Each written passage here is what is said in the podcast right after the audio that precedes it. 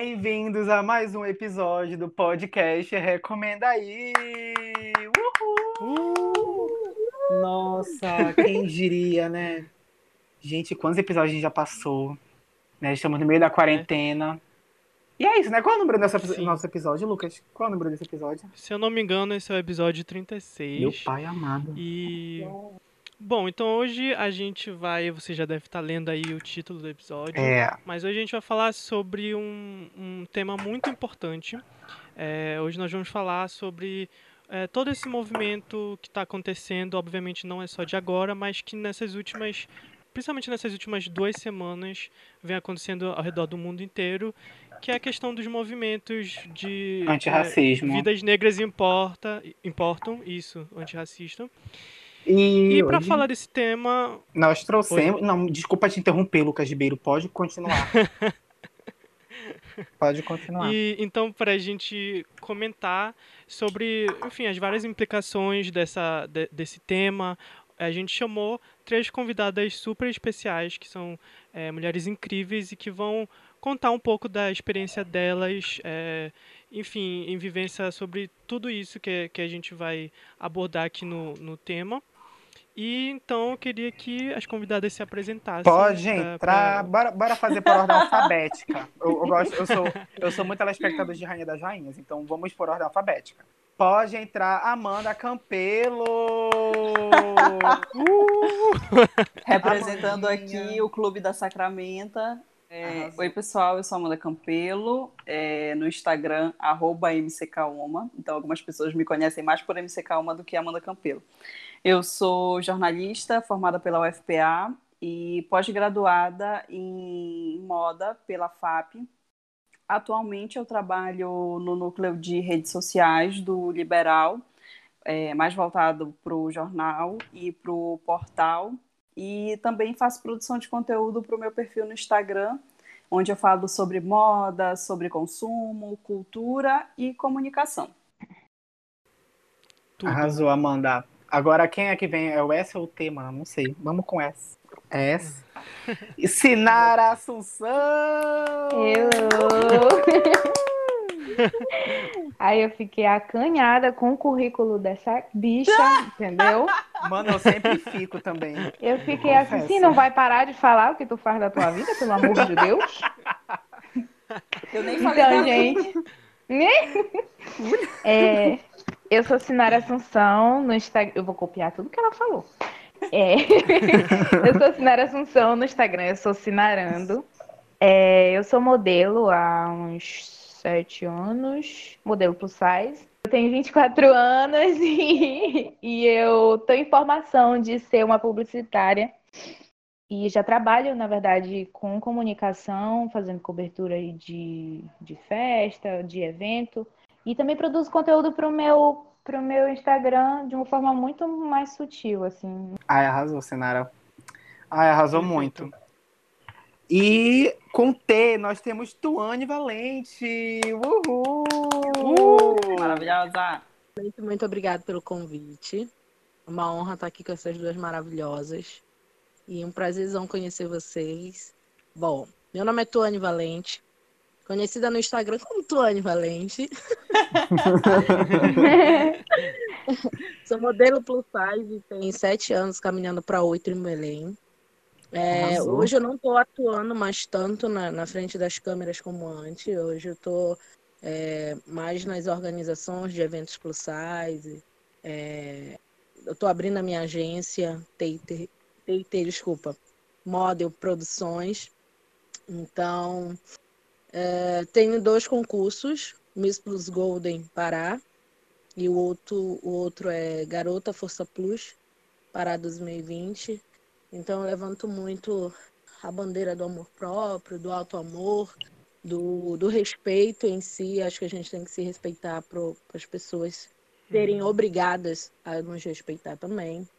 E, e também estou aí na luta para abrir as portas para outras manas gordas que estão chegando no mercado.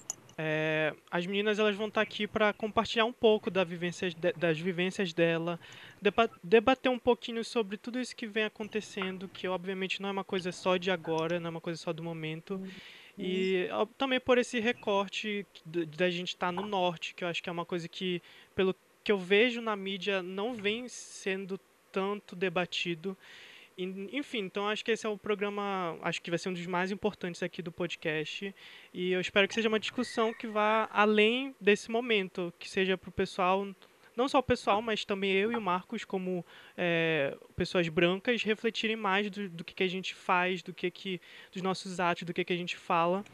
E, enfim, então eu espero que seja é, todo mundo curta bastante esse conteúdo, que eu acho que é um momento muito importante para compartilhar esses conhecimentos é, sobre a, a, a, luta antirracista. É, eu queria que é agradecer a, as, as meninas por terem aceitado o convite. Eu estou muito feliz Sim. de ter vocês três para falar sobre esse assunto. Sim. É, muito feliz mesmo. Eu conheci a Tônia agora, esses dias, pela, pela indicação da Amanda, e eu, mano, eu, eu já stalkei toda, viu?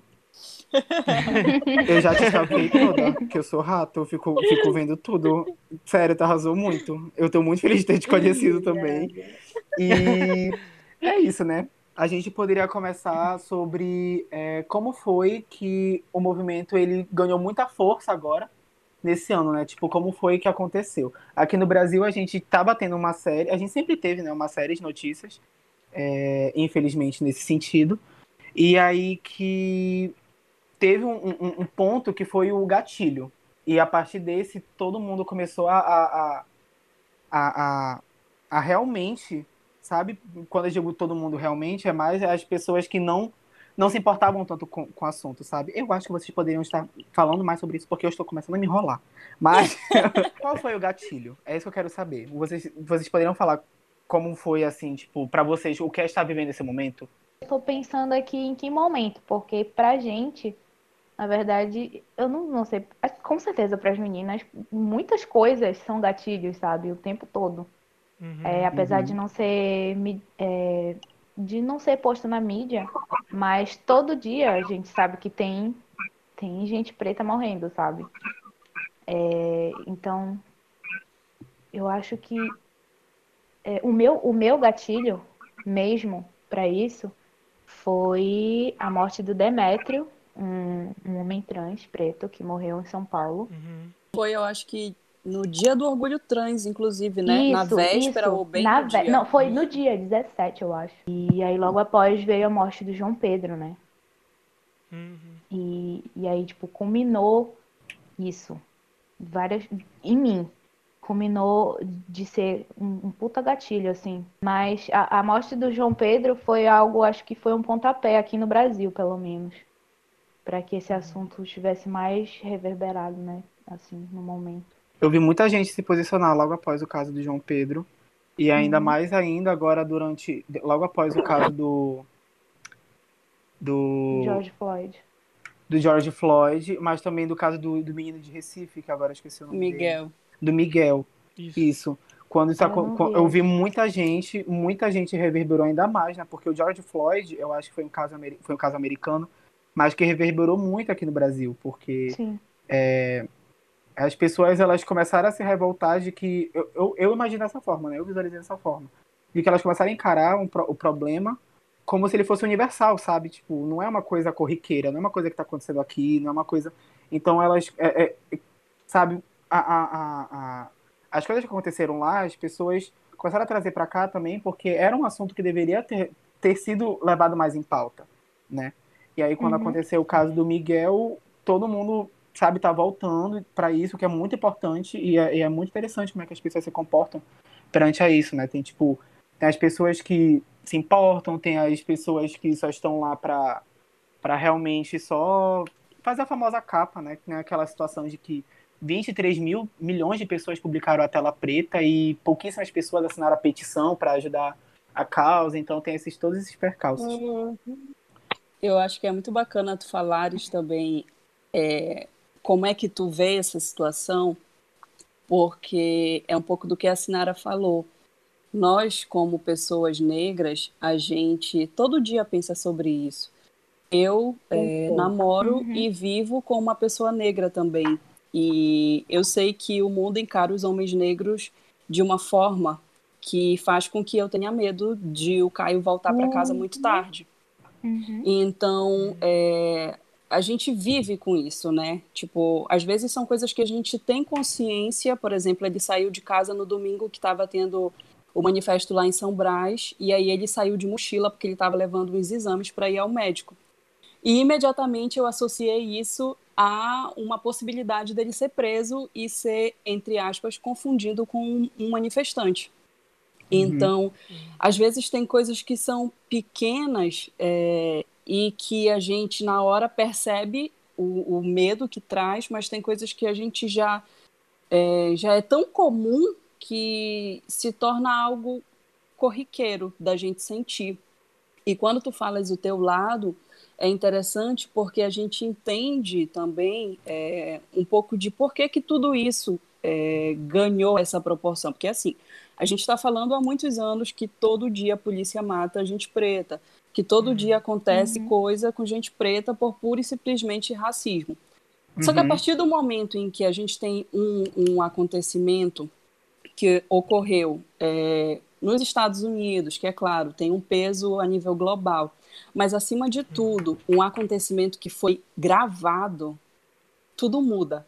Porque tu não uhum. tens o que dizer, tu não, tu não tens da onde tirar uma justificativa para a morte de um cara, porque tá ali, tá gravado. Ou interpretar Foi... de outra forma. É, né? exatamente, tá nítido, tá uhum. tá nítido. Tu, tu não tens como dizer, ah, mas ele podia ter, re... ele, ele reagiu e por isso o policial fez. Não, tu tá vendo que o cara tá ali imobilizado, ele não tem o que fazer e ele já falou várias vezes que ele não consegue respirar e o policial branco ignora. E todos os outros policiais que podiam ter ajudado ignoram. E aí eu acho que é, essa questão de ser filmada trouxe um impacto muito grande, porque, tipo assim, a gente falou, não, não verbalizou, né? Mas a gente ficou, tipo, tá aí, é isso que a gente está falando, isso acontece direto. Esse foi gravado, mas tem vários outros que não chegam na mídia. E aí as pessoas uhum. brancas ficaram tipo, putz, isso acontece, sabe? É claro que não é tipo, ai, 100% das pessoas brancas ignoravam, mas eu acho que grande parte achava uhum. é, que a gente aumentava, sabe? É meio que uhum. por aí, assim. Eu, eu vejo dessa forma. Como se tivesse outro lado. Né? Exatamente. Né? Eu é posso... porque, na real, a nossa fala sempre é invalidada, né, Amanda? Tipo, Exatamente. Tipo, ela sempre é menor. E aí, tipo, ganha uma proporção, mas não, não foi porque a gente falou, sabe? E aí, enfim, não, não foi, numa, foi numa situação, numa circunstância que não tinha como contestar. A gente estava vendo. Exatamente. Todo mundo estava vendo. Eu acho que, que essa é a diferença, porque, tipo assim, por exemplo, no caso do João e de vários outros casos, a própria polícia coloca provas tentando incriminar essa pessoa, de dizer, não, a gente matou ele hum. com 80 tiros, a gente matou ele, mas tinha uma arma dentro dessa casa, sabe? Tipo, tem coisas assim. Entendo. E eu acho que também é, a gente está num momento que é único, né? E, e por ser um momento único, a gente está reagindo às coisas de forma diferente. Então, as pessoas elas estão tão é, sem esperança, elas estão tão revoltadas, né, com tudo que está acontecendo, uhum. com o descaso do governo, que aí quando acontecem situações como essa, que para a gente já acontecem há muitos anos e que acontece perto da gente, é impossível ignorar, porque tu vai juntando várias revoltas. E aí eu acho que, uhum. que tudo isso vai culminando para toda todo todo esse destaque que está tendo nas últimas semanas é um sistema muito bem, infelizmente, estruturado, né? Tipo, uma coisa leva a outra e, e não tem como comentar sobre um assunto sem ter que explorar outro, porque são todos interligados, né? Então, isso aqui afeta isso aqui, isso aqui afeta isso aqui. Uhum. E, meu uhum. Deus, é emaranhado de coisas. É, eu, eu, na verdade, as meninas já falaram tudo que eu tinha para falar, já resumiram aí. É, tocar nesse assunto para mim ainda é muito, muito, como é que eu posso dizer? Eu ainda não tirei as minhas amarras, eu não amadureci, na verdade, para tocar no assunto de racismo, porque eu já fui muito machucada. Então, eu foquei mais em, em tirar o, o, a, as minhas amarras, meu medo de ser o que eu sou no meu corpo do que na minha cor. Porque lidar, bater de frente, dói, né? O caso do João, é, foi muito parecido. Claro que meu tio não levou tantos tiros que, meu, que o João levou. mas da polícia entrar em casa, né? Eu moro no Jurunas, então eles fizeram, estavam atrás de, de, de um traficante, eles estavam entrando nas casas enlouquecidos o portão da minha casa estava aberto da vila, que é uma vila de família, e eles entraram e meu tio deitado, né? E pegaram ele, bateram nele, e ele sempre foi taxista. E eles chamando ele de vagabundo o tempo todo, e a minha avó idosa, negra, e meus pais trabalhando, e só criança nas casas, meus primos, e a gente na frente dos policiais armado, e a gente querendo que falar, querendo que eles nos escutassem, mas parece que tava todo mundo ali surdo. E só tava, parece que só tava eles e meu tio o tempo todo. Então, o que eles falaram é, é, sobre o João, como a Amanda falou, sempre justificando o porquê mataram um preto. Porque ele ele estava com uma arma. Tá, mas vocês estão com um fuzil, um arsenal. E ele estava com uma arma, né? E eu pergunto, por que, que eles iriam matar o meu tio? Meu tio estava dormindo depois de uma madrugada toda rodando no táxi. E eles não encontraram o traficante que eles queriam, então eles pegaram um de Lara. Bora pegar um preto aqui para ir no lugar. Entendeu? Como dizem, né? Os, os comediantes de plantão dizem que preto é tudo igual. Então foi mais ou menos isso que eles fizeram. E eu menor, sem entender nada, né? Passou inúmeras coisas na minha cabeça e a minha avó passando mal. Então, o que a Amanda disse é uma realidade e, e acontece, principalmente a gente, eu, quando eu ligo a televisão, parece que a vi, minha vida, a vida da minha família tá passando ali, bicho. E dói. Dói porque, enfim, então é um assunto que muitas vezes, quando eu aprofundo, eu acabo me emocionando, mas é bom. É bom porque eu preciso lidar com isso. É bom porque eu uhum. preciso quebrar isso dentro de mim e, e ir para prova de fogo mesmo e lutar pelos meus direitos. Eu se, sempre me silenciaram em empresas que eu trabalhei, sempre me silenciaram, eu sempre abaixei a cabeça. E eu tô no, num tempo de que silenciar é a última coisa que eu farei ou não farei, entendeu? Uhum. É, e as meninas já resumiram tudo que eu, que eu queria falar. Eu imagino também, Tony, que é um momento bom para tu falar sobre, é, sobre como, como tu te sente, tipo, na tua experiência agora, por ser uma mãe preta que cria um, uma criança preta, um menino que, tipo, tua preocupação, é. no caso, redobra, né? É, então, Como a Amanda é... falou, que, que namora um homem preto e que ela tem também umas uhum. certas preocupações e Olha As minhas preocupações intermediando dobram. Tudo bom? As minhas preocupações ela dobram por ele ser por ele ser um menino, né? Um, futuramente será um homem. E eu estou aprendendo ainda o que passar para ele. Eu acho que a melhor coisa que eu tenho que passar para ele é as nossas vivências. Do que a gente passou. A gente sempre teve ali do lado é, é, tem dois seccionais perto de casa, então eu digo que a gente sempre teve no meio do fogo cruzado, porque a corda mais fraca é a nossa. Então, para ele sempre vai quebrar. Então, o que eu tenho para passar para ele é a história de tudo do que a gente viveu, do que eu passei, do que a gente não deve se calar, que ele não tem que cair no mesmo erro que eu, de ter sido silenciada. É, meus pais erraram num ponto de não ter criado três filhas para este mundo. Tipo, não de hoje, porque sempre existiu. O racismo sempre existiu. Né? Hoje ele só está sendo filmado. É, então, eles não, edu não criaram a gente para esse mundo. A gente aprendeu na dor. Né? As minhas irmãs não tanto, porque elas são mais é, é, na delas são mais. não gostam de aparecer quanto eu, né? Eu não. Eu vou lá, apareço, onde eu chego, eu chamo atenção. E isso. Isso eu acabo atraindo essas coisas para mim. Eu acabo sendo, digamos, o alvo deles. Uhum. Por aparecer mais, por estar dando mais a cara a tapa. E eu, digo muito para os meus pais que eles erraram nisso, deles não terem trabalhado na nossa cabeça o que a gente, a gente iria passar. E o do neném já não, o neném eu já eu digo sempre pro meu pai, olha, meu filho não vai ser machista. Meu filho não vai ser isso, meu filho não vai ser aquilo. Eu vou dar pro meu, pro meu filho a informação que eu não tive dentro de casa. Então é o que eu vou me apegar para tornar o Teodoro uma pessoa militante, sim, para tornar uma pessoa que tenha voz, tenha consciência dos seus, dos seus direitos.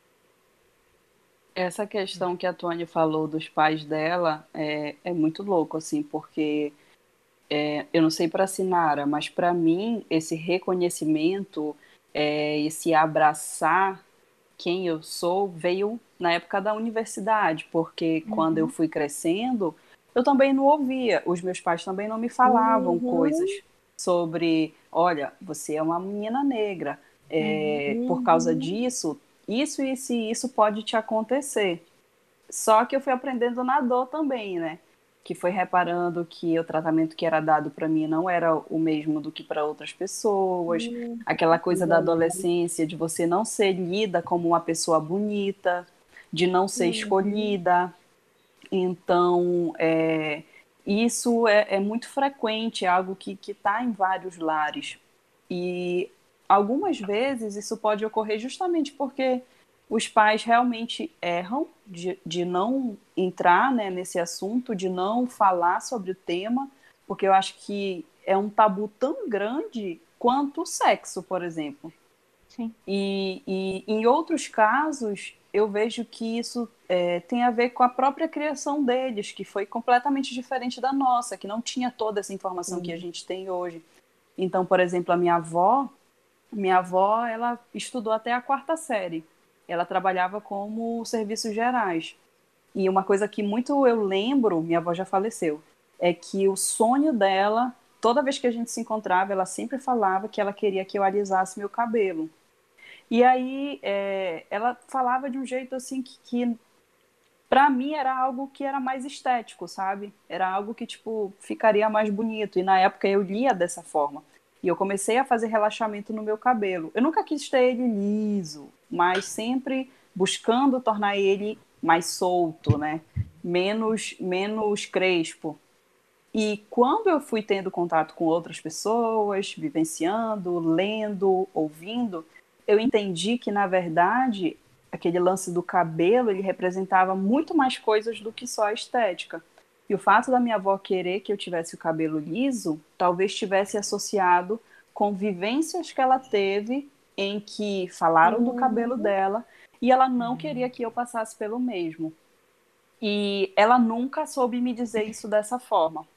Talvez porque ela não quisesse falar mesmo do tema, ou talvez porque nem ela percebeu aquilo. Ela sabia que podia doer nela e que e eu tinha a possibilidade de sentir essa dor também por causa de algo que está em mim. Então, é, é, muito complicado tudo isso, assim, porque a gente sempre fala, né, que o racismo ele é, ele é o crime perfeito, porque a pessoa faz e ela consegue esconder isso, mas é aquele ditado também. Quem bate, esquece, mas quem apanha, quem apanha não. Tipo, aqui, eu tenho certeza que isso está mais ligado a como, como os meus pais foram educados, sabe? Então, é uma coisa que foi repassada é, eu digo que eu tenho certeza porque, por exemplo, é, como a realidade de muitas famílias, isso não é o que mais preocupa, sabe?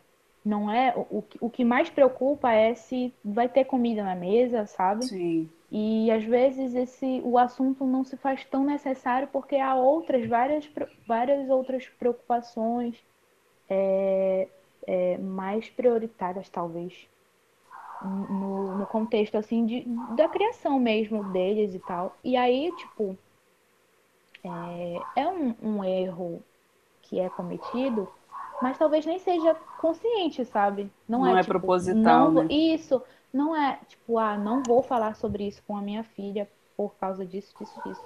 Talvez seja algo que talvez nem, nem, nem tenha percebido que haja tanta necessidade ou que, que que seja tão importante falar sobre isso. Então, por exemplo, hoje o que, o que acontece muito aqui em casa é, de eu sentar com os meus pais e falar com eles sobre isso, sobre algo que eu aprendi sozinha.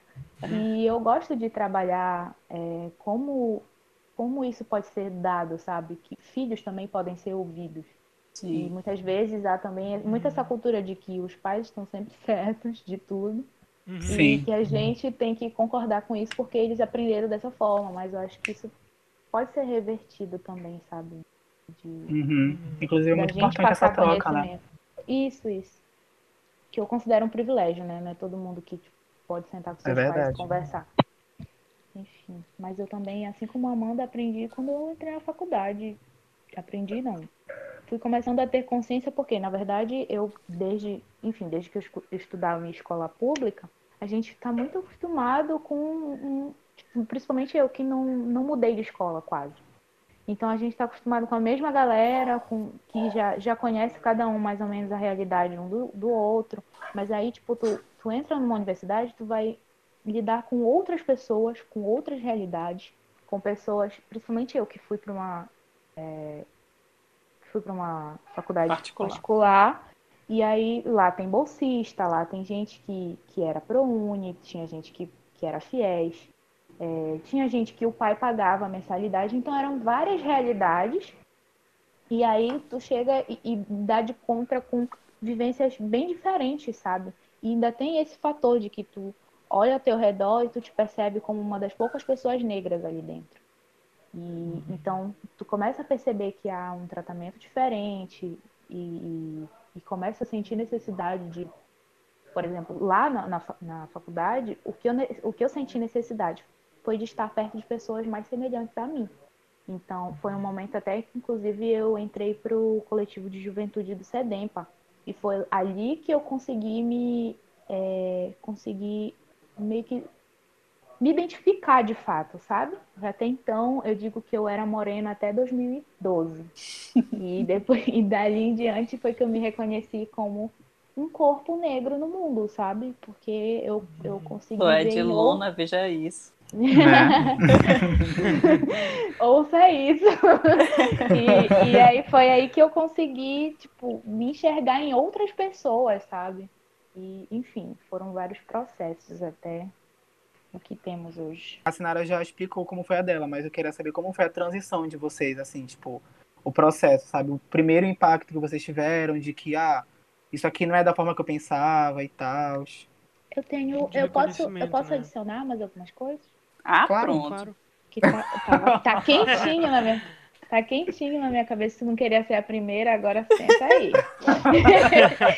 é, e foi justamente, é, eu digo que foi na faculdade, né? Mas foi por um processo em que eu é, entrei na faculdade e fiquei doente. É, eu, eu sou lúpica, tenho lupus. E foi um processo muito novo para mim, com 17 anos, 17, 18 anos, lidar com isso, porque é, tem tratamento, né? Não tem cura, mas o tratamento é uma porrada, assim. É, os, os primeiros remédios que eu tomei eram tipo quimioterapia. Então, o meu cabelo começou a cair muito, muito, muito, muito. Então, foi exatamente nesse ponto que eu comecei a dar valor no cabelo que eu tinha, sabe? Eu comecei a sentir falta uhum. dele. E em, em, decorrência disso, o sentir falta me fez me fez olhar para ele com mais carinho, tipo assim.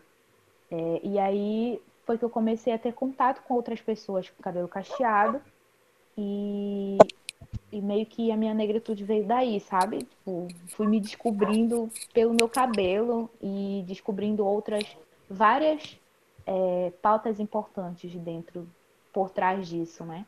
De, de toda a minha ancestralidade e tudo mais. Mas foi bem por aí.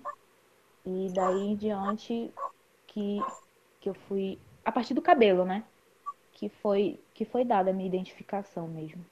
É isso, meninas, podem falar. Até amanhã.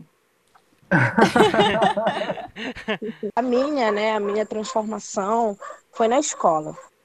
É, eu tenho até, nem, nem sei se baterem lá naquele negocinho lá da, de polícia, assim, meu nome tá lá. Porque eu tive que estudar durante um mês no Data, um burguesinho, metido a burguesinho, na verdade, sempre estudei em escola pública. Pichou meu nome na parede, me chamando de sapatão, de macaca. Eu fui atrás dele e a gente acabou se agredindo. E eu acabei machucando ele muito e acabaram me levando pro Data, né? Para vocês terem noção de como foi feio. Por ele ser branco, a, a tia dele era uma das conselheiras da escola, a minha voz não valeu de nada. A pichação na parede não valeu de nada. Eu fui a crucificada por eu ter agredido ele.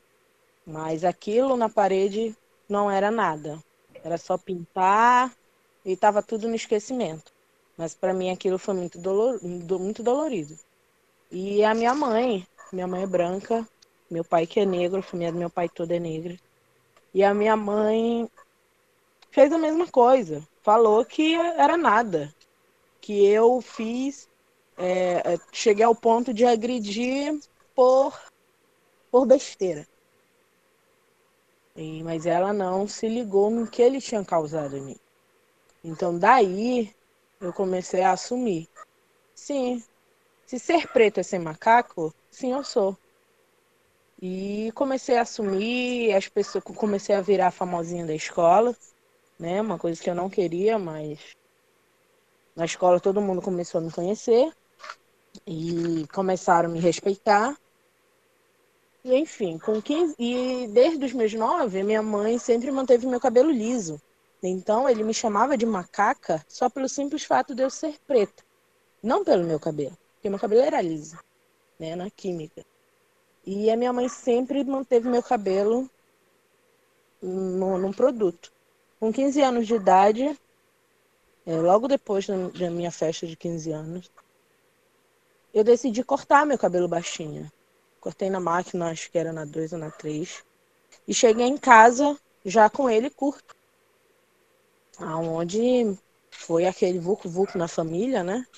Eu com 15 anos, no auge da adolescência, acharam que eu tinha é, é, que eu já tinha virado lésbica, que piriri, papapá. É logo que eles, é logo que eles dizem. E meu pai ficou bastante triste comigo. E eu contei, falei, joguei real para ele. Acho que foi a primeira vez que eu sentei com meus pais assim e desabafei. Disse, ó, eu preciso ser eu. Eu preciso me conhecer. Eu não conheço o meu cabelo. Eu não sei como é o meu cabelo. No tempo, a negra ali estava bombando e tal. Eu falei, eu quero meu cabelo igual da negra ali. Aí a minha mãe disse assim, mas seu cabelo é igual dela. Aí eu caí em implante. Porque eu nunca tinha visto meu cabelo. E eu precisava ver aquilo. Então foi desde aí com que com 10, 11 anos desse acontecimento do, do menino da escola até aos meus 15 foi a hora que eu precisei sair da caixinha. Eu precisei conhecer realmente quem era a Tuane. E foi uma, uma, uma mudança muito radical, assim. para mim, principalmente. E é bizarro, né? Como que a gente demora tanto para se reconhecer, doido? Enquanto a gente olha para outras pessoas que já sabem que são brancas, sabe? Elas nascem já sabendo que são brancas, elas, sabe? E a gente tem muita dificuldade para se reconhecer. Eu acho impressionante isso. Eu nunca tive é... um, um, evento, assim, uma, um, uma coisa que eu me lembre muito forte, sabe? É, que eu diga, não, foi ali como a Tuane relatou e como a Sinara também teve um episódio, é, eu tenho um tom de pele que ele não é claro, né? Então, é, eu sou uma pessoa que não, não tem como passar por, por não ser negra, né? É, mas ouvia muito esse lance de ser morena, uhum. mais pela negação de cor do que por eu ser uma negra de pele clara. Então, tipo assim, eu nunca Nunca duvidei que eu, que eu fosse negra, né? Isso eu sempre soube desde pequena. Até porque é, eu sou filha de pai diferente dos meus irmãos. E a minha irmã do meio é branca, do cabelo liso. E o meu irmão, ele é um pouco mais claro que eu é, e tem o cabelo ondulado, né? Que já seria a mistura do cabelo da minha mãe com o do meu padrasto, que é meu pai porque me criou desde os 3, 4 anos de idade. Então, como a gente tinha diferentes tonalidades ali em casa, é, isso também ajudou para eu entender desde pequena que eu era negra.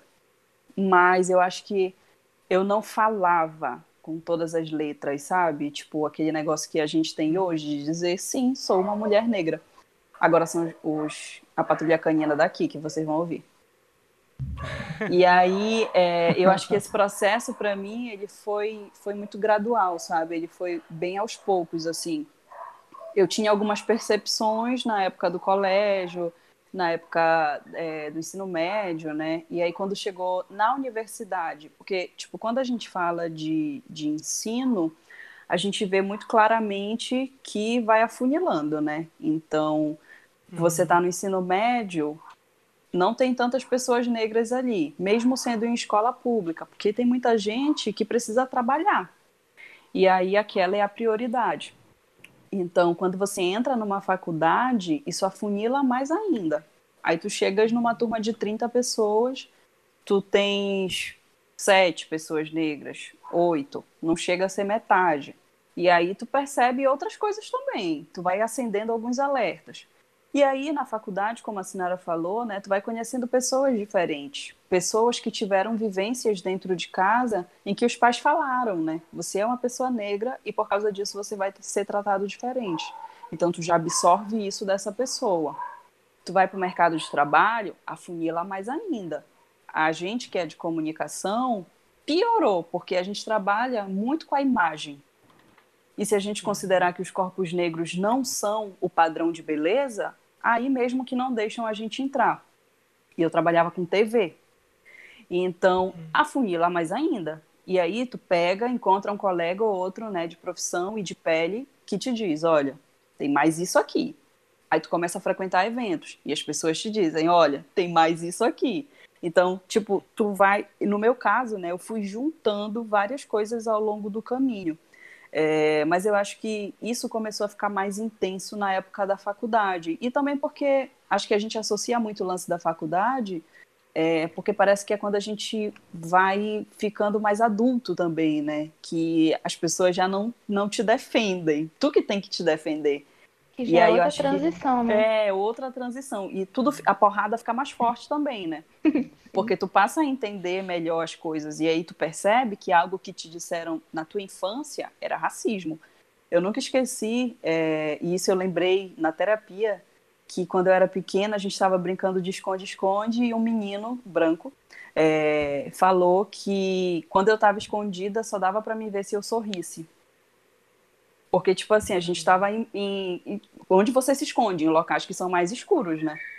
Então, uhum. Quando eu fui crescendo, que eu fiquei, filha da puta, racista de merda, sabe? Porque tu vai pegando umas coisas que na época tu não percebias. É. E aí é meio que isso, assim. Pra mim foi um processo. São brancos. Meus primos que são brancos faziam esse tipo de brincadeira comigo com as minhas irmãs. Mas, tipo, eu, a gente ali, tudo em ingênua zona, né? Não entendendo de nada meio, a, brin, brin, é, como é criança, a gente não sabia que era racismo. Então Sim. hoje, quando tem a reunião de família da minha mãe, que a gente já se junta, todo mundo com filho, mulher, enfim, marido, e eles começam a sacanagem, tem, sempre que tem uma piada do preto e do gordo, né? Aí eu digo, ó, tudo isso aí que tu tá falando da cadeia, bicho. E é, da Tuane, tudo, tudo Tuane leva pro, pro, pro pessoal. Eu digo, não, mano, tudo que tu tá falando aí é do da cadeia. Eu não sou o, o, teu, o teu assunto do dia pra tu tá aí fazendo todo mundo rir com a minha história. Aí diz, é, caramba, Tuane quebra o clima. Não, mano, hoje ninguém me silencia mais.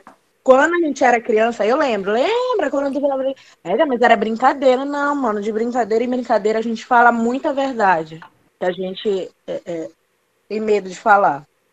Mas eu já passei muito também. Hoje em dia, o meu pai ainda tira umas brincadeiras dessa. Eu dou cada corte que parece que sou eu que sou a mãe dele.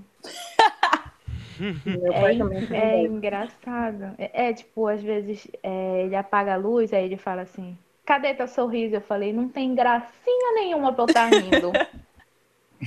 ah, que que eu só na asa. É, eu acho que esse tipo de. É, essas brincadeiras, elas são muito vivas até hoje, né? Então, tipo assim, é, vira e mexe, acontece alguns comentários de meu pai, tipo, da, dos meus pais, né? Sendo gordofóbicos.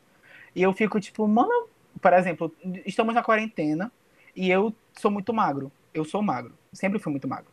E aí que eu, eu engordei, eu fiquei feliz de ter engordado, porque eu, eu geralmente não engordo. E meu pai falou, tipo, nossa, tá ficando gordo. Aí eu, Marumi, tá, tá ficando doido? Aí ele, não, você tá ficando. Eu, eu, pai, pelo amor de Deus, eu não tô ficando gordo. Aí ele, meu filho, comparado ao que você era antes. Eu, mas, pai, não tem por que você tá pontuando o aspecto físico do meu corpo, porque não entendeu? Isso é pra me elogiar, isso aqui é pra me deixar triste, eu não tô entendendo. Aí papai ficou. Hum. Aí fiquei. Hum. Todo errado. Aí ele, então, tá. Aí ele parou, sabe? Só que ainda assim, vira e mexe, ele dá umas pontas, sabe? E a mamãe fica tipo. E a mamãe, eu acho que. Sei lá, a mamãe ela fica. Ai, é, tu estás ficando gordo. Aí depois ela sai no espelho, nossa, eu tô gorda. Eu fico, mãe, a senhora não tá gorda. Aí ela, não, eu tô. Aí sabe, sabe quando tu, sabe quando tu reproduz uma coisa, sendo que essa coisa não deveria ser reproduzida porque ela até mesmo te atinge, tipo, não tem por que tu tá uhum, levando isso em consideração, porque te atinge. E é uma coisa que as pessoas elas não percebem. Elas não percebem o quão maléfico esses comentários podem ser, sabe? Até para elas mesmas. Então, sabe, é uma coisa muito enraizada. E até também o, as pessoas acho que talvez esqueçam do como se gordo fosse tipo algum tipo de ofensa, né? Tipo as pessoas acabam esquecendo do, do significado da, das palavras, é. sabe? Tipo, não tem não tem nem também, como tu falaste, eu concordo, essa coisa do é, de ficar apontando a questão do corpo do outro, tipo, para quê? Tipo, aonde que isso vai levar, sabe? É, e às vezes acaba também é. escondendo aqueles comentários de ai, eu tô preocupado, não sei lá o que, mas, tipo, sabe, não é preocupação isso, né? Pois é, Agora, é. teve, antes do isolamento, teve uma reunião da minha família na casa da uma tia minha, uma inauguração lá de uma área dela, que tudo é motivo para beber na minha família, né? Aí, ela fez lá um negócio na churrasqueira, resolveram chamar periquito papagaio, todo mundo da família do WhatsApp. Aí chegou uns primos que eu não via há muito tempo, que isso a gente só se via pela, pela, pelo Instagram, pelo Facebook. Aí chegou uma tia minha que a gente não via há muito tempo, do Tapanã. Ela chegou lá e todo mundo olhou assim para ela. Ela era bem gorda. Aí, mas ela sempre foi linda, entendeu? Sempre, te, sempre teve o rostinho dela lindo. Eu sempre achei a tia linda. Eu falei, tia, a senhora é uma gorda com cintura. Eu morro de inveja de gorda de cintura, eu vou logo assumindo, porque eu não tenho cintura. E ela chegou aí todo mundo, nossa, Márcia, tu tá muito magra, tu tá muito linda, cara, tu e finalmente tu tá linda. E eu ficava olhando assim para as pessoas, eu dizia, gente, o que é isso? E foi me atingindo, me atingindo as coisas que os elogios que eles pensavam que estava dando para ela, mas no fundo tava me atingindo. Entendeu? E tipo assim, eu sou gorda, então eu tô engordando cada vez mais, então eu tô ficando feia. Uh, eu não posso ser bonita. Então quer dizer que a minha tia ela sempre foi feia e nunca foi bonita. E, é, enfim, deu um nó, sabe? Um baranhaço na minha mente que eu lembro uhum. que eu bebia cerveja é e batia o um copo na mesa. Um cacete. E Bebendo com a força Aí a mamãe, do ódio. Ixi. A mamãe, ela, quando eu fecho a cara, a mamãe só fala ixi. Aí a mamãe, ixi, Aí eu peguei e saí. Fui lá pra frente, fiquei mexendo no celular e veio minha irmã mais velha. O que aconteceu, mãe? Aí eu peguei e falei. Aí eu fui, comecei, comecei a chorar. Acho que foi a primeira vez que eu mostrei que algo tava me doendo. Sabe? Aí eu peguei e comecei a chorar. E a minha irmã, mas, mana, não liga pra isso, Tuane. Tu luta todo dia aí pelas coisas, pela, pela, pela tua bandeira, pelas tuas causas sociais na, na internet e pelo teu corpo, tu tá te batendo por isso e tal. Eu falei, cara, mas eu eu não sei porquê, mas me atingiu, sabe? Aí quando eu entrei, tipo, ficou todo mundo meio de canto de olho me olhando, aí chegou uns primos beijando na minha testa, uns tios, ah, preta, bora dançar, não sei o quê. Aí eu, foi que eu fui começando a me saltar de novo, mas eles perceberam que algo ali estava errado, sabe? E sempre tem, mano. Na minha família sempre tem um que bebe e cria coragem para falar as merdas. Sempre tem. Isso faz me lembrar também é, que é uma das violências que nos atravessam, né, enquanto pessoas negras, que são as pessoas gordas ainda. E como que isso também acaba sendo somático dentre é. muitas violências, né? É, isso é isso é bacana de tocar também, porque tipo é, isso foi uma das coisas que eu falei para os meninos. Disse, olha, é, vocês uhum. estão pensando em pessoas negras, mas seria bacana a gente trazer também pessoas que têm corpos que não são é, não estão aí dentro dos padrões, né, considerados pela sociedade, porque essas pessoas elas têm outras vivências. Assim como uhum. se a gente tivesse, tivesse chamado um. Tivesse chamado, não, né? Porque os meninos tentaram chamar outras pessoas também. Mas se outras pessoas estivessem aqui, tipo um homem negro gay, ele já traria outra vivência. E uhum. a gente sempre tem que. Não é colocar em caixinhas, mas a gente tem que sempre entender que a dor que eu, Amanda, passo não é a mesma dor que a Sinara passa, não é a mesma dor que a Tuane passa, porque às vezes, quando a gente fala de racismo, as pessoas querem colocar tudo no mesmo. Uhum. Assim como é, tem uma coisa que, que acho que as meninas também sentem em relação ao feminismo, é, que o feminismo branco, ele não, não, não, não contempla não serve de nada pra gente. Então, tipo, quando a gente levanta bandeiras, discute temas, a gente tem que ter essa noção também que, que não é porque somos todos negros que a gente sofre o racismo da mesma forma. Cada um sofre de um jeito diferente. E a gente tem que estar sempre atento para isso. A gente, pessoas negras, e é claro, as pessoas não negras também. Esses diferentes recortes, né? Sim. E, e tipo, uma coisa que eu estava é, refletindo, né, que vocês estavam falando, tocaram um pouquinho mais antes no, no episódio, foi a questão que eu queria perguntar, tipo, tem, teve todo esse, esse, movimento das telas pretas no Instagram e, enfim, todo esse ativismo na internet que, sim, ele dá muita voz para diversos movimentos sociais e, enfim, ele realmente ajuda, amplifica. Mas como é que, o que que vocês acham especificamente desse, desse, desse, desse momento agora, desse movimento na internet que vem acontecendo com esse, nessas últimas manifestações, é, que principalmente lá nos Estados Unidos eles foram mais à rua, é, mas acho que também porque é um outro contexto. Mas a minha pergunta é, vocês acham que é, chega a ser eficiente essas esses protestos, vamos dizer, Essa online, abordagem, né? esse, esse ativismo é, cibernético. O que, que vocês acham disso? O, o protesto cibernético, né? Eu já, eu já acho que ele sozinho não tem eficácia. Ele precisa ser aliado com prática. Eu acho que, na verdade, precisa uhum. ser algo mais incentivador na internet e mais praticado na vida real mesmo, porque a parada toda é na vida real, sabe? E às vezes na internet as pessoas reproduzem aquilo que elas estão fazendo no seu dia a dia, tanto quanto o racismo, quanto o antirracismo, quanto que muitos demonstraram ter. Acho que tem muita coisa aí. É, algo que, que eu acho é que, tipo assim, que, essa, que essas manifestações e, e a participação das pessoas não negras quando a gente fala né, do, do, do movimento voltado mais para a luta antirracista, porque são várias bandeiras que estão sendo levantadas no momento, mas fazendo o nosso recorte aqui, eu acho que as pessoas não negras elas têm que dar espaço e não voz, porque quando a gente fala de dar voz, a gente reforça é, essa questão de que a gente é silenciado, né? De que a gente não tem voz, de que a gente não pensa, de que a gente não produz conhecimento. Então, eu acho que é mais a abordagem de dar espaço, porque uhum. as oportunidades para as pessoas não negras, elas são maiores, né? Quando a gente fala principalmente das pessoas brancas. É, e aí, é, quando tu tens um movimento como esse, eu acho que tem que se observar o que que de fato tu podes empregar que possa trazer algum resultado. Por exemplo, é, a questão da tela preta para mim não agregou em, em, nada. Porque, tipo assim, foi algo que. Ah, igual aquela garotinha, uma perda de tempo, vai mudar nada. Porque acabou que, tipo assim, pra mim não levou a canto nenhum. E ainda teve a questão. Não, não, é... Eu vou resumir tudo isso aí, pra mim é modismo. É, Esse, aí, a, tipo... a, tem muita galera branca entrando na onda por, por achar modismo. E sem nem saber por quê.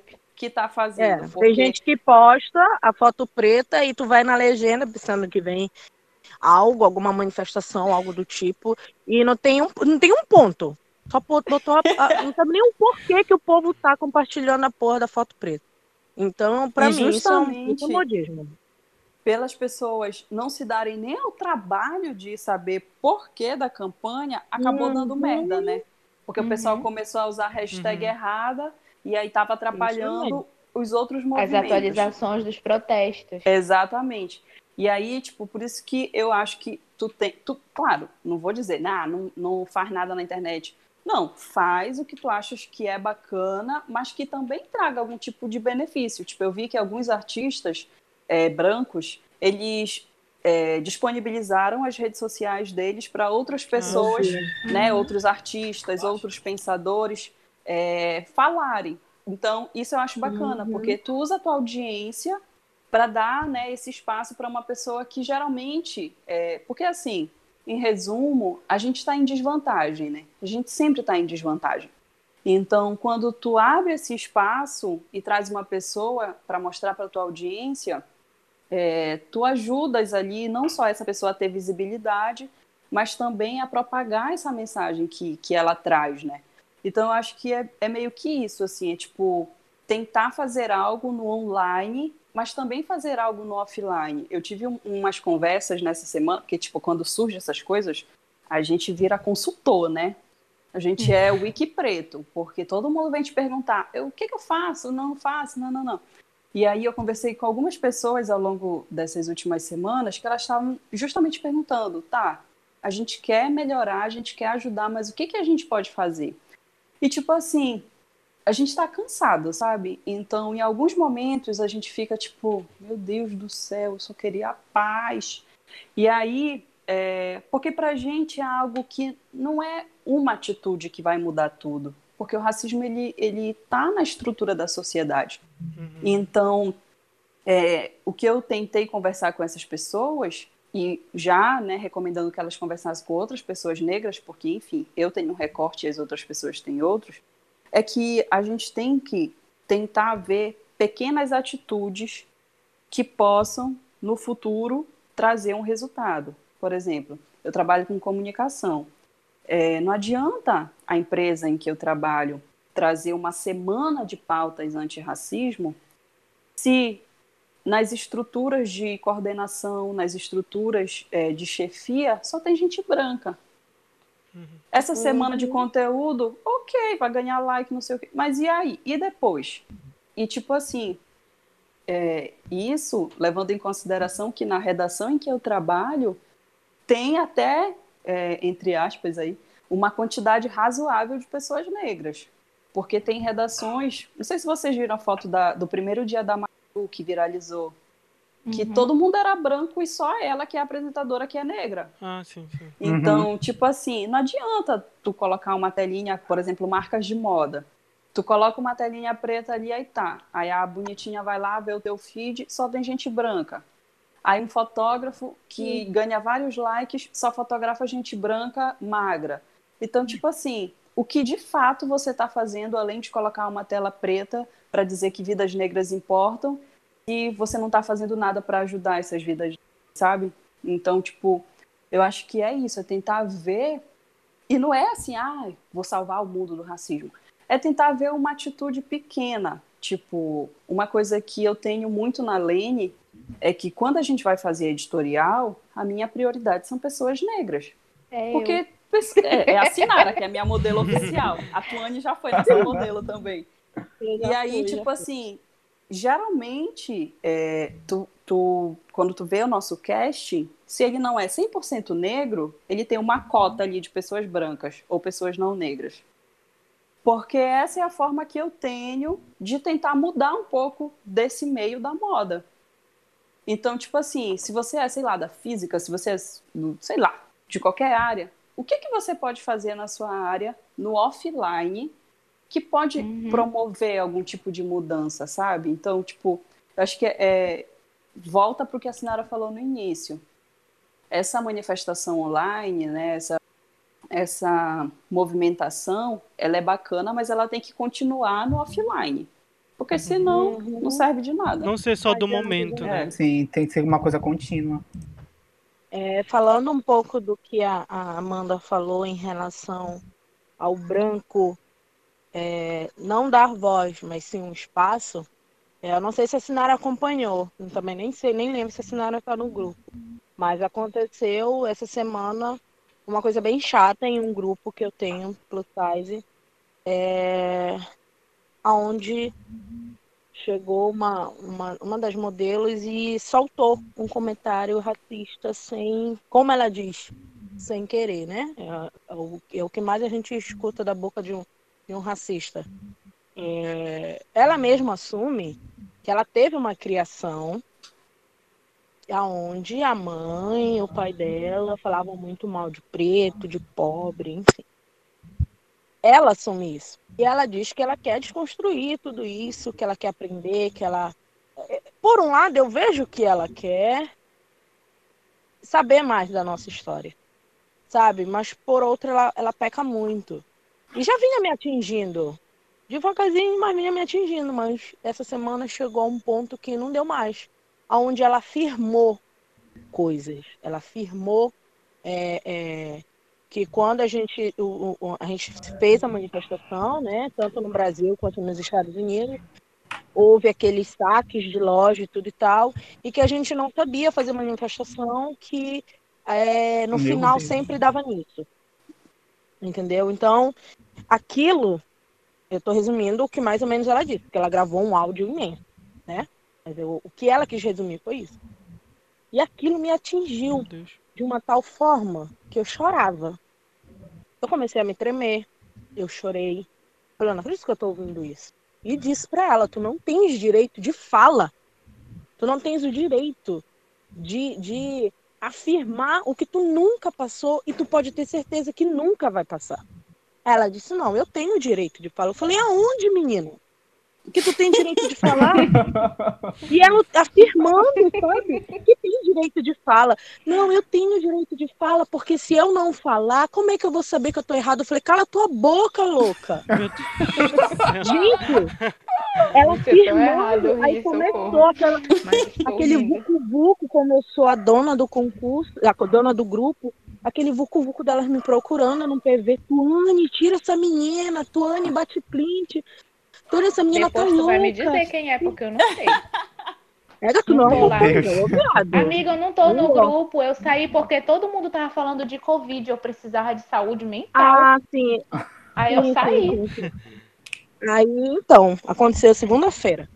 Aí essa pequena continuou, o menino dizendo, afirmando que ela tinha direito de fala. Eu disse, garota, aí escrevi um texto todo errado, porque quando eu tô nervosa eu começo a digitar tudo doido não dou espaço nas, nas palavras, vai tudo junto, misturado. E eu falei, bom, no final eu falei, ó, eu, eu, eu, é tudo que eu consigo escrever no momento, porque eu tô nervosa, eu tô chorando. Isso me abalou demais. E vocês resumem aí esse texto que vocês vão entender o que eu quis dizer. Aí no final ela, Tuane, não quis machucar, ofender alguém, não era o que eu quis dizer, que piriri, papão. Eu falei, sabe qual é o teu, teu mal? Que tu é uma é. racista. Ainda é uma, aquela, aquela, aquele tipo de racismo, de racista, que, que sempre tem uma desculpa. Ah, não falei da tua cor de mal. É a gente que entende errado sempre. É, a gente que é o doido. Então, uhum. ela, o que ela falou no grupo, gente, se eu quisesse levar mais à frente, eu nem sei, mano. Só que eu sou muito de. de por ela estar tá ali, eu conhecer os filhos, ela conhecer também teve. Chegou a frequentar minha casa. Eu, tipo, dei uma. Mas eu, ela, me, ela conheceu um lado que ela não gostou. Ela viu que realmente me atingiu. E eu falei para ela, eu falei, mana, por favor, escuta mais, fala menos. E tira essa parada da tua cabeça que tu tem direito de fala em relação à nossa história, ao povo negro. A mim, que sou preta, para de achar que tu sabe mais do que eu, que passei o que o diabo amassou. Aí ela pediu desculpa, me chamou no PV E agora vira e mexe tira a bronca, como se nada tivesse acontecido. A questão do, do, meu pai fazer piadinhas e tal sobre gordofobia, é, eu, queria, eu queria também fazer um paralelo à questão de, de formação, né? Porque as pessoas elas fazem essas piadas e elas nem. Assim, tipo, elas nem percebem, elas nem se escutam, uhum. sabe? Elas não uhum. conseguem entender o que está reverberando. Então a pergunta que eu quero para fazer é, é, tipo assim, racismo estrutural, vocês acham que é uma questão de informação, uma questão de formação, sabe? Como é que a gente pode, tipo, desconstruir essa situação, sabe? Porque, por exemplo, eu respondo pelo movimento LGBT porque eu constituo uma das siglas, um, um, uma das, das consoantes, né, que, que fazem parte do movimento. Uhum. Então, por exemplo, eu falar por, por homossexuais já é uma coisa, sabe? Tipo, a gente tenta. Enfim, é, é aquela coisa chata de palestra, sabe? Tipo, não, não é assim, você não pode fazer hum. dessa forma, você não pode falar dessa forma. Mas eu queria saber, tipo, como é que vocês lidam com isso? Na porrada, né, Tuane? Olha, eu ia falar isso, mas, enfim. A é comigo com sempre foi tudo muito... Não, menina, acho que nem sei se aquele pequeno ainda tá reformou o rosto dele, mas é, espero que sim, né? Outra vez Ai, ele pensa antes. Ah, comigo sempre foi tudo ao, aos troncos e barrancos. Né? Eu, eu, eu digo que eu saio na rua, parece que tem algo escrito na minha testa, ou é um chama que eu tenho para, como se diz a mamãe, tudo acontece com a Tuane. Né? Então, é, é esse negócio da, do, de me chamarem de gordo com ironia, de falarem arreda aí, que ela vai passar, tipo, como se eu precisasse de mais espaço. É, eu sempre vou a ferro e fogo em relação a isso. Eu sempre defendo hoje mulheres que não conseguem ainda ter voz. Eu def defendo elas sim, com unhas e dentes. Então, é, o que eu tento passar para elas é que o amor que ela tem, que ela tem que ter com ela é mais valioso do que isso, porque quando se há amor no meio do ódio, sempre há um, uma luzinha de esperança, sabe? E hoje eu, Tuane, depois de ter passado é, uma fogueira que eu pulei em relação ao Covid, eu quase fui, fui pro outro plano espiritual, fiquei entubada em tudo, então depois de ter passado por tudo isso, eu hoje eu tô mais mais tentando resolver mais tudo na conversa, sabe? Antes, como, como a Amanda falou, quando não era na porrada, era chamando a advogada do concurso. Eu gritava, quando eu chamava o nome dela, ela sabia que vinha bronca. Então, hoje já não, hoje eu tento mais na conversa, como eu fiz com a fulana na segunda-feira. Eu tento dizer que, que é, emanar o ódio nunca é legal. Eu sempre fui muito de resolver as coisas sim na, no 880. Eu acho que muitas coisas eu deveria ter resolvido na conversa. Eu acho que eu teria um ciclo maior, não de amizade, mas de pessoas perto de mim. Eu acho que esse meu lado muito, muito explosiva é, fez afastar algumas pessoas. Então hoje eu estou num processo de evolução diário, até meditação estou fazendo, porque eu ainda estou também em processo de me curar do, do Covid, ainda sinto algumas coisas. Então... E eu acho que é isso, cara. Eu passo muito para as meninas, a Sinara sabe disso, que eu prezo muito o amor e o respeito entre nós. Eu falo pelo Mundo Plus, o Mundo Plus é muito pequeno. É, a gente tem no Brasil uma grande porcentagem né, de pessoas obesas, de pessoas gordas, é, não por opção, mas muitas por muitas, tipo como eu, que nasci gorda. A família do meu pai é todas são todas obesas, então eu herdei isso dele hereditário. E então tenho certeza que muitas não são por opção, mas o nosso ciclo plus size ele é muito pequeno, principalmente em Belém. É muita gente com medo. É um ciclo sair. pequeno de pessoas grandes, graças a Deus. Amém. não era aceita naquele ciclo de, de amigas e eu também não era aceita pelo boy que eu gostava, porque ele dizia que eu era preta e gorda e ele jamais iria me assumir, que ele gostava da fulana que era magra do cabelo liso e não de mim. Então, foram dores assim que que me marcaram, que eu tento passar para elas que a gente pode vencer, que a gente pode ter mais que tudo isso. Então, resumindo, é, é o amor mesmo, o alto amor para que as pessoas nos amem também e o respeito. Na minha perspectiva, eu acho que isso é muito atrelado às duas coisas. Tanto pelo exemplo que eu dei da minha família, por saber, né, entender que pela formação deles, eles reproduzem muitas coisas que acabam me atingindo ainda hoje. Acho que a gente uhum. tenta conversar para tentar. Eu não gosto dessa palavra, tá? Desconstruir isso aí, mas vamos lá. E, e eu acho que também é, é por falta de informação, sabe? Só que eu também não vou me ater só a isso. Tipo, eu sei que muitas pessoas não têm informação porque não podem e outras não têm porque não querem, né? Tem disposição uhum. para tantas outras coisas, mas não tem para dar um Google sequer. Então, eu acho que essas duas coisas estão bem atreladas. E hoje em dia eu lido, eu não sei se a Amanda tem esse tipo de preocupação, mas a gente que lida com comunicação, a gente tem uma certa preocupação com a mensagem que a gente emite, como ela chega lá, não só tipo aquele papo do eu sou responsável pelo que eu falo, não pelo que vocês entendem. Sim. Mas eu acho que rola muito também de, de procurar pensar como que a minha mensagem está chegando. Então, como que a forma que eu lido está chegando em alguém, é, como que o meu rebater algum discurso pode chegar em alguma pessoa. E eu tenho esse tipo de preocupação, sabe? Eu tento compreender por que, que aquela pessoa falou aquela merda, sabe? Por que, que ela. É, eu acho que ela não estava simplesmente na casa dela de boa e falou assim: não, eu vou falar alguma coisa racista.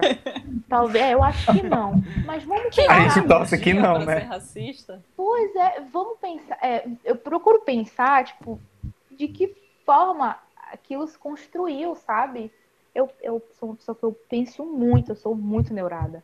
Mas eu também não gosto, sabe, de simplesmente chegar em alguém e apontar aquilo. Eu gosto de abrir diálogo. Eu acho que é bem por aí. Por exemplo, é, algumas medidas. É, eu, eu sou uma pessoa que eu parei para pensar e falei assim, cara, é errado eu não querer ir protestar em São Brás, porque vamos pensar bem, a gente tem outro inimigo para combater agora, sabe? A gente não está podendo se aglomerar porque existe um vírus se, se, correndo no meio da gente que ele ainda não foi embora, ainda tem gente sendo infectada. E aí eu não quero diminuir a luta racial, sabe? Porque isso é sobre mim também. Então eu fiquei pensando, eu tô errada em não querer ir pro protesto? Ou eu tô pensando de fato nas, em mim, nas pessoas da minha casa e também na população negra que, por exemplo, é, é a que, não, que menos tem acesso à saúde, à saúde básica. Uhum. Então a gente, tipo, acabou de sair de um pico né, em que as UPAs e pronto-socorros estavam lotados, e a gente sabe que a nossa população, a população negra é a mais atingida e que menos tem acesso a isso. Agora, imagina num pico. E aí eu fiquei pensando sobre tudo isso, sabe? Mas eu acabei chegando na conclusão de ficar entre Emicida e Jonga, sabe? O Jonga tava É, tipo, o Emicida tava super, eu acho, eu acho que o, o Emicida teve uma fala super válida, inclusive eu concordo com ele. Mas eu não vou deslegitimar a fala do Jonga em querer ir lutar, sabe? Eu acho que não é sobre quem tá certo, quem tá errado, porque as, as duas posições são posições muito válidas. E aí eu, eu consigo chegar à conclusão de que de que eu me perdi no que eu estava falando. mas, mas pensar sempre sempre como, como pensar muito em como eu posso rebater isso, sabe? Tentar entender de que forma que, que esse racismo, mesmo que estruturado e que ele tenha toda uma raiz de formação e falta de informação, lembrei o que eu ia falar. É, a forma que eu posso estar protestando é como eu posso chegar para os meus e informar eles, sabe? Eu tento muito pensar e tentar abrir para diálogo, sabe? Para tentar entender por que, que aquela pessoa falou aquela. Mesmo que seja uma merda que ela tenha falado, mas vamos, vamos tentar conversar. Por que, tu pensa dessa forma? Ou então, tentar entender mesmo, é, sabe? Porque eu acredito muito que as pessoas, é, assim como elas têm disposição para falar aquela besteira, podem parar de falar. Eu acho que eu ainda sou uma pessoa que ainda tem muita esperança nas outras, mas enfim. Concordo com várias coisas que a Sinara disse sobre esse lance da, da informação, né? Que tem muita gente que tem, tem gente que não tem, e etc. É, e tem uma coisa que ela falou que é muito presente em mim e que eu não sei se ela já sentiu por esse lado, mas eu percebi isso muito na terapia, que eu sou muito cuidadosa em tudo que eu falo, porque eu sei Amiga, que se eu sim. falar besteira, misericórdia. É, a porrada vai vir muito mais forte em mim. Sim, exatamente. Porque o que a Tuane falou aí, a menina que, que foi racista falou que foi de brincadeira. E muitas vezes essa não desculpa, que muita gente diz que é desculpa, né? Tipo, ah, eu pedi desculpa. Ela é aceita. Mas se a gente fizer, ela não vai ser vista da mesma forma. Então, cada palavra que a gente diz, cada posicionamento que a gente toma, vem com esse medo e com esse cuidado redobrado, porque a gente sabe que só estão esperando uma meia palavra errada para cancelar a gente, sabe? Uhum. E aí, em Ai, relação mano, eu tô cancelada só de acordar.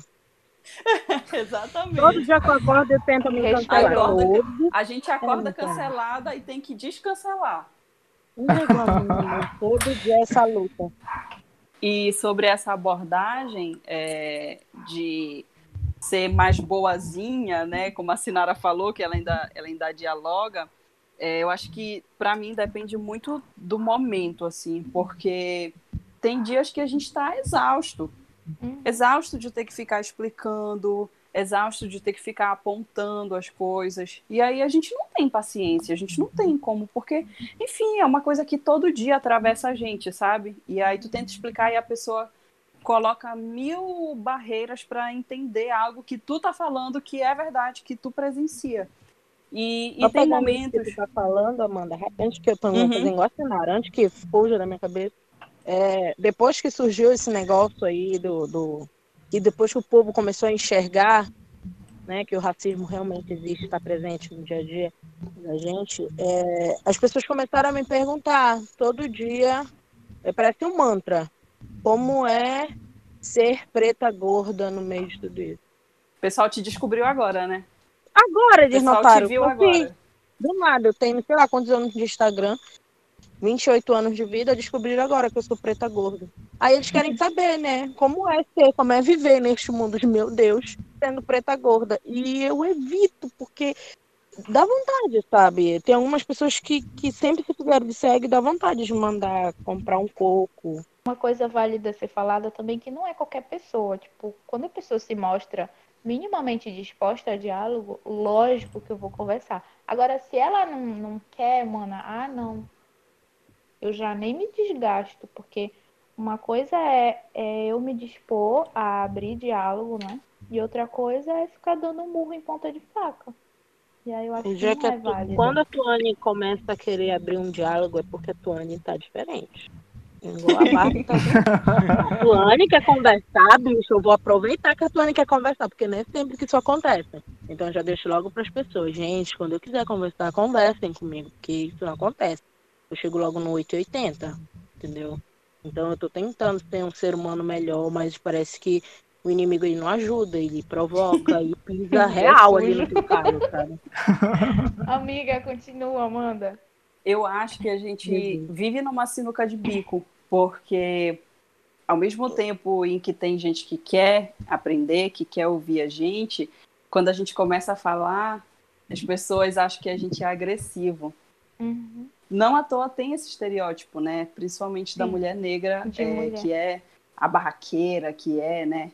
A, a é. briguenta e tal. Então é muito complicado isso, porque às vezes tu queres dialogar, tu queres falar das, das tuas dores, mas é, as pessoas sempre já começam com aquele olhar de vitimismo, de que tu tá reclamando de barriga cheia, de que tem outras pessoas que também uhum. sofrem e por aí vai. Então é, é bem complicado, assim, mas acho que é isso, assim, quando tu vê que a pessoa ela tá disposta, tentar, né, ajudar. E principalmente com os nossos. porque, enfim, as pessoas brancas, elas que lutem. Mas, tipo, as pessoas negras, elas reproduzem racismo porque foi assim que elas foram criadas, sabe? Elas, elas vão ouvindo tanto isso e aí elas reproduzem esse racismo. Então, eu acho que é muito importante também a gente estar atento a essas pessoas que são os nossos pares para dizer, olha, essa expressão aqui, ela, ela remete a isso aqui. Ela é dita, tipo assim, não sou tuas nega. Parece algo tão uhum. simples, tão, sabe? E aí, quando tu vai para o significado dessa expressão, tu percebe o quanto que ela é problemática. Então é isso, assim, é, é tentar dialogar, principalmente com os nossos, para que a gente possa cada vez mais estar fortalecido. Então acho que foi isso, foi esse isso. super bate-papo, né? Acho que foram abordados vários temas, enfim, desse recorte aqui do com as nossas convidadas. É, espero que façam quem estiver ouvindo refletir mais e ir atrás, pesquisar e ver como pode melhorar. Enfim, então agora a gente vai para o segundo bloco e último, que é a recomendação da semana.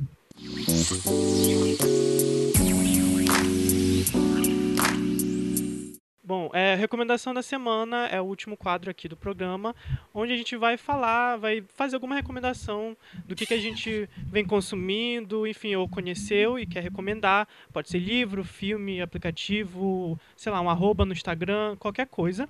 E aproveitando exatamente que a gente debateu e conversou sobre esse tema super importante, nós vamos recomendar então hoje apenas produções ou produtores que sejam negros. Então, Amanda pode começar. Eu, eu fiquei pensando, eu vi por alto no grupo, né, essa questão da recomendação, e aí é, eu pensei em trazer uma série que eu confesso que eu não sei se ela é dirigida por pessoas negras, mas eu acredito que sim, que é Greenleaf. É, tá na Netflix e é uma série que conta a história de uma família. E aí eles têm vários dramas e tudo mais. É bem bacana é, a trama, né, e tudo. Mas o que, para mim, é mais legal é que ali praticamente todo o elenco é composto de pessoas negras. E, tipo assim, a família é uma família super rica. É como se fosse a família mais rica da cidade. E aí, uma das personagens é, tipo, diretora de uma escola super chique. Aí a psicóloga que aparece é negra e fulano que doutor que aparece é negro e tipo assim, para mim assistir a série foi muito louco, porque eu tô acostumada a ver séries, novelas, filmes em que os negros são, né, é, trabalho de, de, de serviços gerais, são os bandidos, são as pessoas marginalizadas na maioria das vezes. É, e o núcleo pobre da novela, né?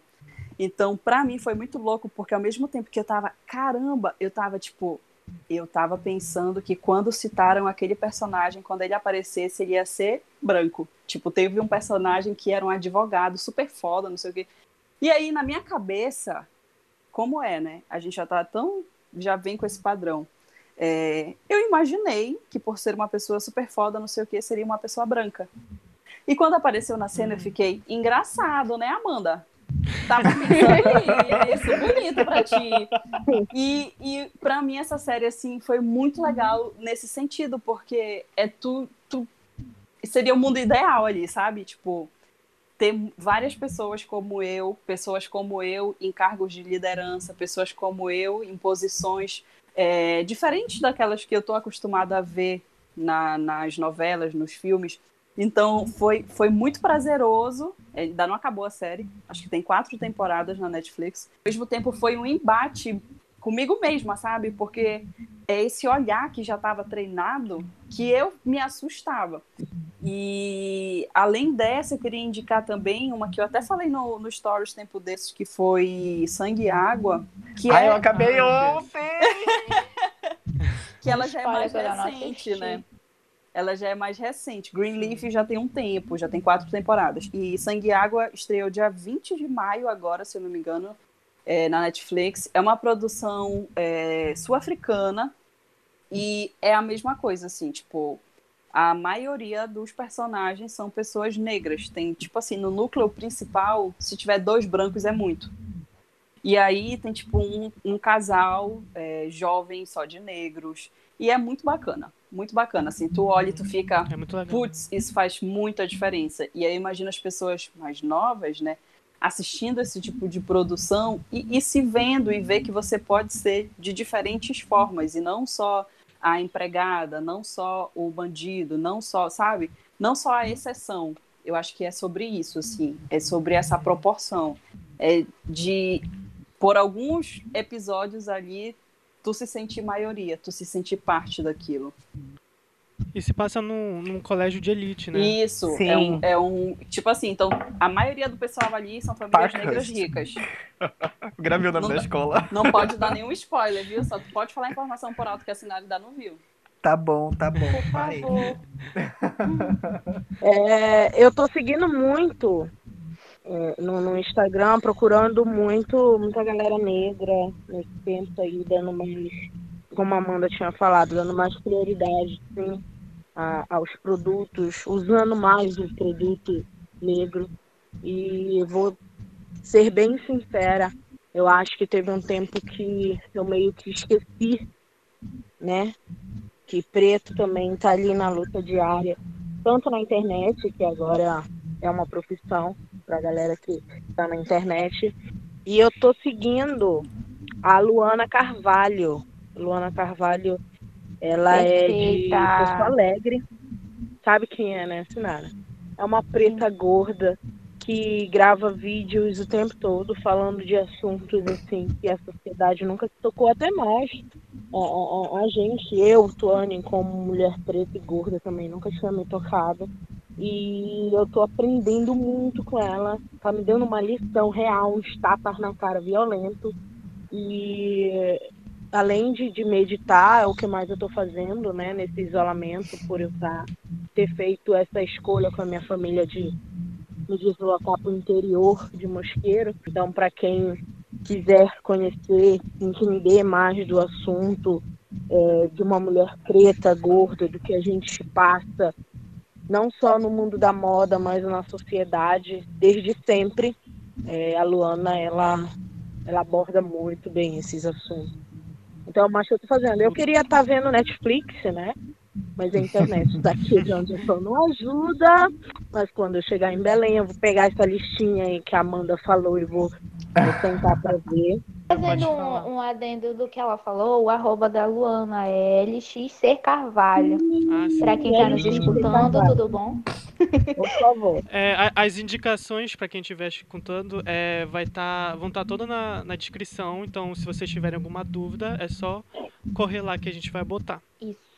Eu voltei a assistir Como Defender um Assassino, que é Hot Berry ah, Murder. É que eu não consigo e... me prender, mas tudo bem. Um dia eu consigo. O quê? Eu não consegui me prender, mas um dia eu, eu consigo. Era, e tipo, eu assisti essa série em 2016, eu acho, eu tava estagiando ainda. Eu comecei a, a pagar, né, uma Netflix. Eu falei assim, vou, vou é, pagar pelo meu entretenimento. E aí eu foi a primeira série que eu assisti. E aí eu acho que eu assisti as duas primeiras temporadas. A terceira eu assisti com uma legenda em espanhol num canal. Só que era, era uma pira para assistir essa série. Aí beleza. Esfriou, né? Tipo, pra mim ela tinha esfriado totalmente. As temporadas Sim, iam saindo e tal, e eu já não tava, sabe, naquela liga de de querer assistir. Daí eu é, eu tava conversando com meu namorado e ele falou assim, eu gosto de assistir série de investigação criminal. Eu falei, ah, tem uma série que é inclusive a Viola Davis, que, que é a protagonista, que é sobre isso. E aí, eu, aí, aí ele disse assim, tá, vamos assistir. Aí a gente começou a assistir. Inclusive é a maior doidice, porque a gente fica tentando sincronizar eu daqui e ele de lá, se a gente está assistindo a mesma experiência, sabe? Daí tá, beleza. Só que aí tá, eu assisti a primeira temporada e a, e a segunda e a terceira com a legenda em espanhol, né? Ok. Eu sabia tudo o que ia acontecer, mas estava uma coisa assim, meio um rebelde ainda.